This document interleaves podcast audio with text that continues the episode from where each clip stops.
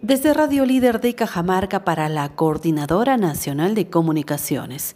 Con motivo del Día Mundial sin Alcohol a celebrarse el 15 de noviembre, el Centro de Salud Mental de Cajamarca desarrollará diversas actividades para informar a la población sobre el daño que ocasiona a la salud y las relaciones familiares el consumo excesivo de alcohol.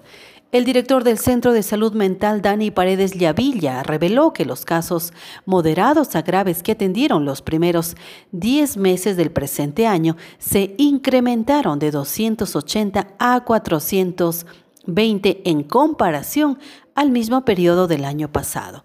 A través de Radio Líder explicó que el cañazo o aguardiente que se ofrece en las pequeñas cantinas o discotecas predomina en los consumidores cajamarquinos, refiriendo que una persona dependiente del alcohol se evidencia cuando empieza a vender sus cosas, descuidar su trabajo y busca amigos solo para beber.